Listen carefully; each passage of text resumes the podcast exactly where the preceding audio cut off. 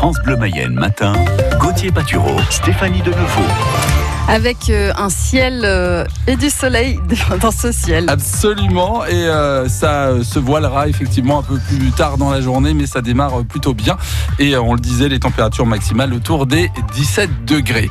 Dans l'actu, Stéphanie, défense de la liberté d'expression et hommage à Samuel Paty. Oui, des dizaines de milliers de personnes se sont rassemblées ce week-end partout en France après l'assassinat de ce professeur décapité à Conflans-Sainte-Honorine dans les Yvelines.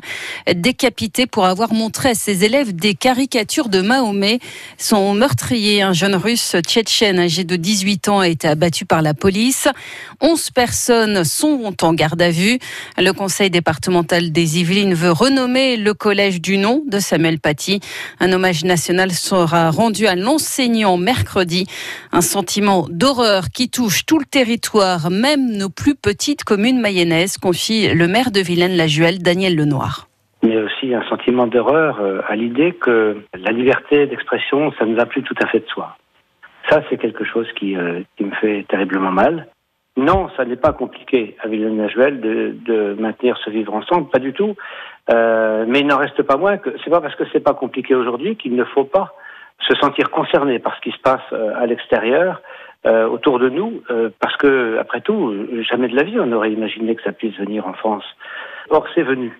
Et donc, euh, euh, il faut se prémunir aussi euh, pour des territoires comme les nôtres, qui pourraient, pourquoi pas, un jour se trouver concernés par, quelque chose comme ça. Et puis, c'est notre sens aussi de la solidarité. On est un élu local, mais on est d'abord un citoyen. Daniel Lenoir qui observera une minute de silence à l'hôtel du département à 11h15 ce matin. Les conseillers départementaux sont rassemblés toute la journée en session. Le maire de Laval, Florian Berco, appelle lui à une minute de silence devant la mairie à midi. Un conseil de défense s'est tenu hier soir à l'Elysée. Parmi les mesures proposées, le renforcement de la sécurité des établissements scolaires à la rentrée et des actions concrètes rapides contre la propagande islamiste radicale en ligne. Tout a commencé par une vidéo devenue virale, Stéphanie. Oui, celle où un parent d'élève et un militant islamiste radical reprochaient à ce professeur d'avoir montré des caricatures de Mahomet à ses élèves. Vidéo devenue virale sur Facebook, WhatsApp ou encore Twitter. Pour lutter contre la haine sur Internet, des élus veulent mettre fin à l'anonymat, Marion Bargiaki. Et on va mettre fin tout de suite à cette légende. Non, l'anonymat sur Internet n'existe pas. La France sait très bien identifier les internautes, même sous pseudo, avec l'adresse IP, la plaque d'immatriculation de votre connexion, vos adresses mail ou les données des fournisseurs d'accès. Mais le gouvernement voudrait en fait que les géants d'Internet contrôlent eux-mêmes les contenus publiés sur leur plateforme. C'était le projet de loi Avia, taillé en pièces par le Conseil constitutionnel, car contraire à la liberté d'expression. Aujourd'hui, il existe le site internet Pharos. Depuis 11 ans, vous pouvez y signaler des propos racistes, sexistes, homophobes et des contenus choquants. Les signalements sont ensuite traités par les forces de l'ordre. Ce n'est pas le plus rapide, c'est vrai, mais ça fonctionne. Ce qu'il faudrait sans doute, ce sont donc plus de moyens pour la police spécialisée. Et le ministre de l'Intérieur, Gérald Darmanin, va demander au préfet d'expulser 231 étrangers en situation irrégulière et fichés pour radicalisation à caractère terroriste. Ça ressemble à de vrais billets, mais ce sont des faux utilisés dans le cinéma. Un homme interpellé à Laval samedi par la police, il tentait de payer ses courses avec de la movie money, des billets utilisés dans les films, des billets de 20 euros que l'on peut commander facilement sur Internet et qui circulent depuis quelques mois en France. Heureusement, les commerçants ne sont pas tombés dans le piège et ont prévenu les policiers. La photo de ces billets sur francebleu.fr. Un des axes les plus empruntés en Mayenne, fermé à la circulation toute la semaine. Oui, il s'agit de la nationale 160 62 entre Laval et Château-Gontier. Toute une route coupée pour refaire 500 mètres de chaussée, Lila Lefebvre. Oui, il s'agit de refaire quasiment entièrement un demi-kilomètre de route au niveau de Fromontière. La chaussée n'avait pas connu de gros travaux depuis plus de 15 ans. Elle est très abîmée. Il va donc falloir gratter le revêtement à 16 cm de profondeur, refaire le roulement, en gros, la structure de la route.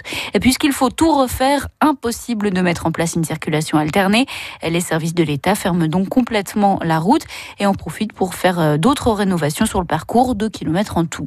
L'ensemble du projet coûte 350 000 euros en 2020. La DIR Ouest aura déboursé 3 millions d'euros dans l'entretien des routes mayennaises. Une déviation est mise en place par Mêlée du Maine et Grisombois. Retrouvez le parcours sur francebleu.fr. Impossible aussi d'emprunter la sortie 4 Laval-Sonde Fougère sur l'autoroute A81. Elle sera fermée de 8h à 18h jusqu'à mercredi pour des travaux de sécurisation. Des itinéraires de substitution seront euh, proposés. Les footballeurs changéens gagnent leur billet pour le sixième tour de la Coupe de France. Et l'US Changé qui a battu Spey 1-0. Seul club qualifié pour le moment. L'ancienne de Château-Gontier et l'US Centramont étaient sortis de la compétition. Les matchs du Stade Lavallois et de l'ES Bonchamp ont été reportés. 100% Stade Lavallois ce soir spécial Coupe de France avec l'entraîneur de l'US changé Bertrand Girard. Rendez-vous 18h05. Victoire du champion de France amateur Jason Tesson sur la classique Nantes-Segré. Cette course servait de support à la quatrième et dernière manche de la Coupe de France DN1. Laval Cyclisme termine à la 16e place. C'était la première saison du club lavallois à ce niveau. La Mayenne l'honneur au grand Steeplechase de Paris. Cette course spectaculaire a été remportée par le cheval Docteur de Ballon, un cheval entraîné par Louisa Carberry, dont l'écurie est basée à Senone, dans le sud Mayenne. Il va disputer son premier tour du monde à la voile. Maxime Sorel est notre invité ce matin. Le skipper du bateau VNB Mayenne est arrivé au Sable d'Olonne. Dans trois semaines, c'est le départ du Vendée Globe. Rendez-vous 8h08. De la forêt, des landes, des tourbières. Bienvenue au monde des Avaloirs, le point culminant du Grand Ouest. Une partie de ce site remarquable vient d'être labellisé réserve naturelle régionale. C'est l'aboutissement de 10 ans de travail. Benjamin Beaufils est chargé de mission au parc naturel régional Normandie-Maine. C'est un site assez rare hein, pour nous sur le territoire du parc et en Mayenne. Euh, il abrite plus de 2000 espèces qui ont fait un territoire des plus riches, un petit joyau de biodiversité euh, sur les crêtes nord-est mayennaises. On a quatre grands types de milieux qui sont présents sur les avaloirs, donc euh, la forêt, la forêt spontanée, la forêt de feuillus, de chênes notamment, la lande à bruyère, les, tourbières, et puis également une grande unité bocagère avec des mares, avec des prairies permanentes et du bocage. C'est un site qui est très riche en termes de biodiversité. Actuellement, on connaît plus de 2000 espèces présentes, essentiellement des insectes, mais euh, on est probablement à moins de la moitié de, de la connaissance réelle des espèces vivant sur ce territoire. Alors, on a euh, parmi les espèces les plus emblématiques le busard Saint-Martin, un grand rapace blanc qui niche euh, au, sol, au milieu des Landes, et sur lequel on a également un plan de conservation, un programme européen, le programme LIFE, qui est dédié à la préservation de cette espèce. De ce site sur notre compte Instagram. 6h07